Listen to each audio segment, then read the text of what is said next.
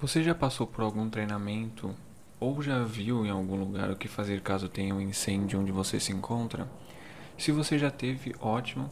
Continue aqui, talvez você relembre algumas coisas ou até aprenda algo novo. Caso você não saiba o que fazer em caso de um incêndio, hoje vai ser o tema do canal, como sobreviver ao incêndio. Então, eu sou o John. Se você é novo aqui, bem-vindo ao canal Como Sobreviver ao Planeta Terra. Se você gostou do conteúdo, já se inscreve, ativa o sininho para sempre receber as notificações. Fechou? Então, bora lá.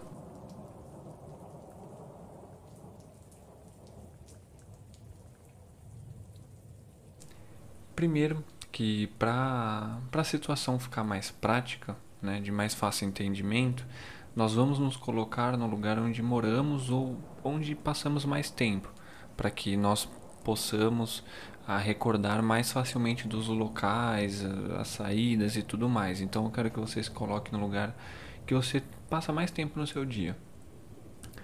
E aí é mais fácil para você se identificar nas situações e seguir os passos que eu vou passar. Então, por exemplo, eu vou passar as informações de forma geral, então elas vão se aplicar em qualquer lugar que você esteja. Então você pode estar no seu trabalho, na sua casa, qualquer lugar, Primeiro de tudo, o ideal é sempre evitar o incêndio.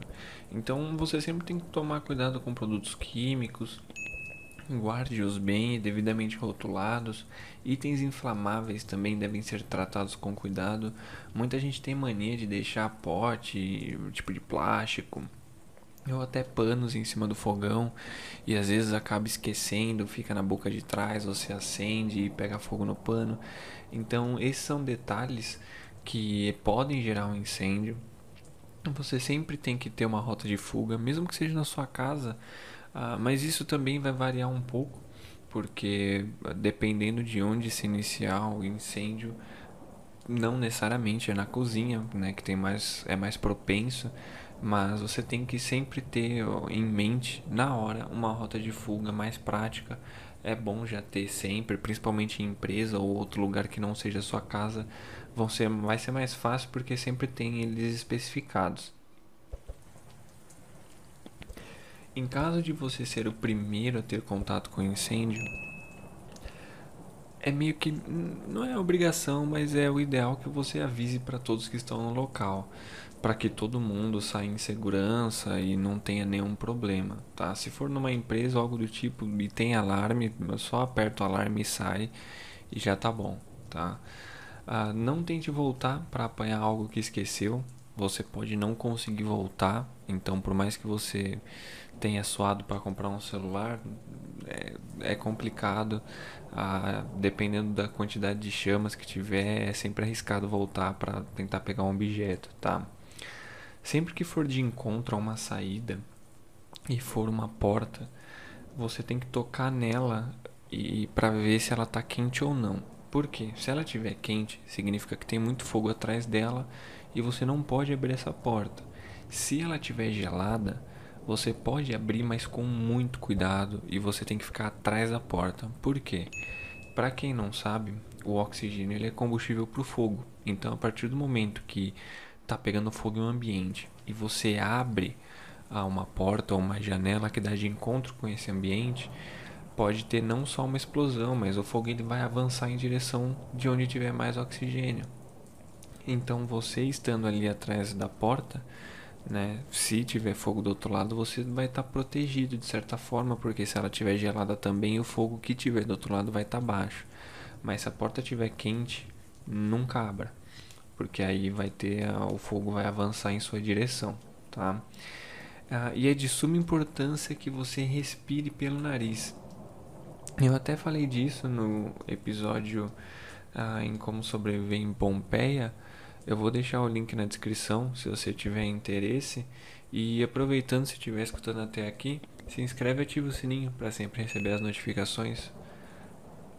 Voltando, se você respirar pelo nariz, os pelos eles servem como um filtro para impurezas da fumaça e ar. Então, evita que você fique com os pulmões né, cheios de fumaça. Aproveitando sobre a respiração, para ajudar mais ainda, coloca um pano úmido sobre o nariz e a boca. Ele também vai servir como um filtro, tá? E vai fazer com que você respire menos ar quente. Fique próximo ao chão. Se possível, rastejar é uma boa, tá? O ar quente ele, ele tende a subir e o ar frio a descer. Então, perto do chão é onde tem menos ar quente e onde vai ter mais oxigênio. Então, você vai conseguir respirar melhor do que se ficar em pé.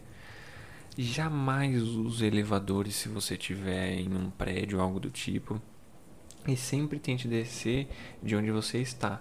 Se você estiver em um prédio e o, o, fogo tende a subir, óbvio, então é, você tem que descer. Se você não conseguir descer, só em caso extremo de ser impossível descer, você sobe. Porque se você subir, o fogo vai acompanhar, então você vai ficar encurralado. Tá?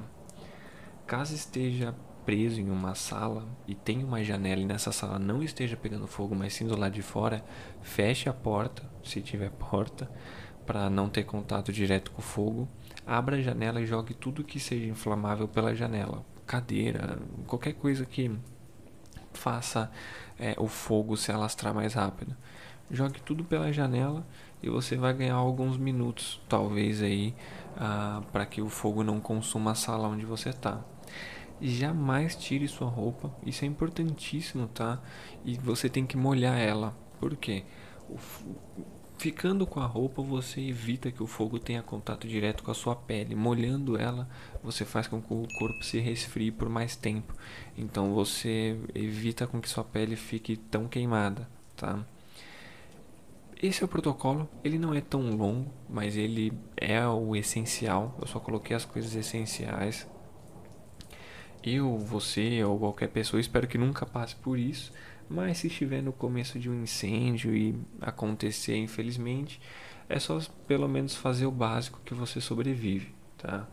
Ah, mas pô, tá no começo do incêndio. Eu posso ter controle da situação? Depende. Se você, por exemplo, tá na sua casa, algum eletrodoméstico explode e começa a pegar fogo. Se você tiver um extintor de incêndio, é só retirar o pino que fica né, entre a alavanca para ninguém é, ativar ele sem querer e você consegue controlar o incêndio, né, o começo dele, o foco. Mas caso contrário, chame os bombeiros. Ah, outro exemplo, outro exemplo, a panela da minha casa, sei lá, começou a pegar fogo ou o botijão começou a vazar e sair fogo. Nesses dois exemplos, primeira panela, você não pode tirar ela do fogão. Pega um pano úmido, sei lá, um pano de louça que você tem na sua casa, molha ele, torce e joga por cima da panela que vai abafar o fogo e espera ela esfriar. E aí você move ela.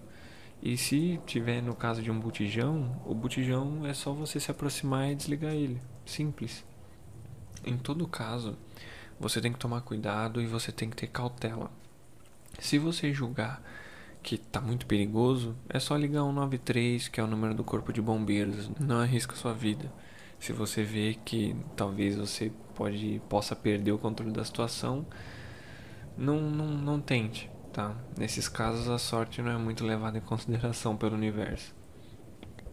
E uma última informação para vocês, para vocês saberem, tem alguns tipos de extintores. E aí eu vou lhe passar alguns exemplos. Tem a classe A, que é para papel, madeira, objetos inflamáveis em geral que você possa ter em casa.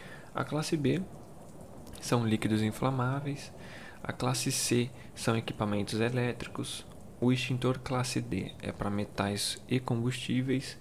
E o classe K são para óleos e gorduras, tá bom? Então, caso você more, sei lá, num prédio ou esteja em um lugar que porque geralmente na tua casa você não vai ter um extintor, né? É bem raro alguém ter extintor em casa, mas dependendo do lugar que você se colocou, se tiver um extintor, cada um desses classe A, B, C, D e K, eles conseguem pelo menos do que você tiver em casa, você consegue controlar. Se bem que o classe K ele acaba sendo um pouco difícil porque ah, é difícil você ter óleos e gordura em grande escala para iniciar um incêndio.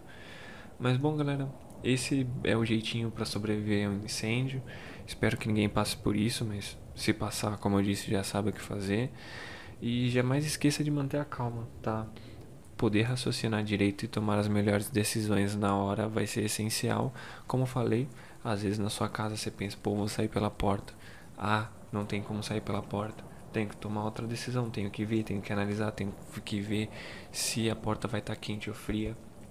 Então só relaxa e faz tudo com calma que vai dar certo. Fechou? Abraço para vocês. Se você ouviu até aqui, tenha um ótimo final de semana. Obrigado por escutar e um beijão para vocês.